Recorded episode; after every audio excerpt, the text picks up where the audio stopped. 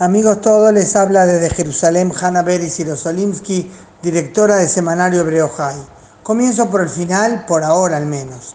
Netanyahu no logró formar coalición de gobierno, no devolvió al presidente el mandato que le había dado para hacerlo, sino que optó por la vía alternativa, dispersar el Parlamento electo el 9 de abril y llamar a nuevas elecciones. La Knesset aprobó su dispersión y está confirmado que el 17 de septiembre la ciudadanía israelí va nuevamente a las urnas. Es la primera vez que se da una constelación así en los 71 años del Estado de Israel.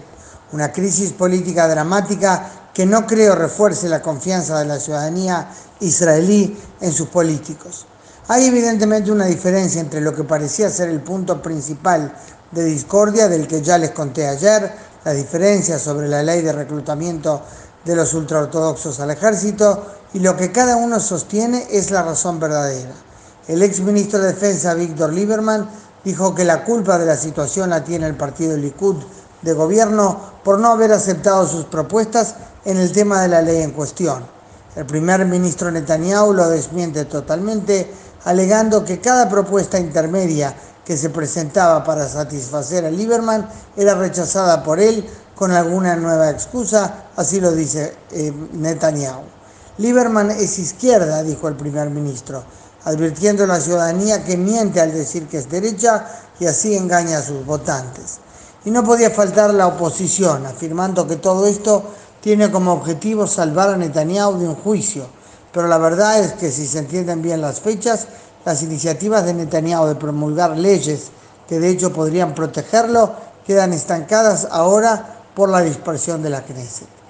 De todos modos está claro que aún al no haber logrado formar gobierno en el plazo que le daba la ley, Netanyahu podría haber optado por otro escenario para evitar elecciones, devolver el mandato al presidente y decir no lo logré.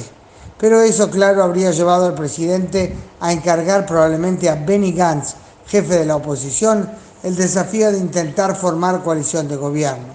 Netanyahu no habría aceptado ese escenario bajo ningún concepto. Por eso, confiado en que volverá a ganar, prefirió ir a elecciones, aunque dijo que son innecesarias.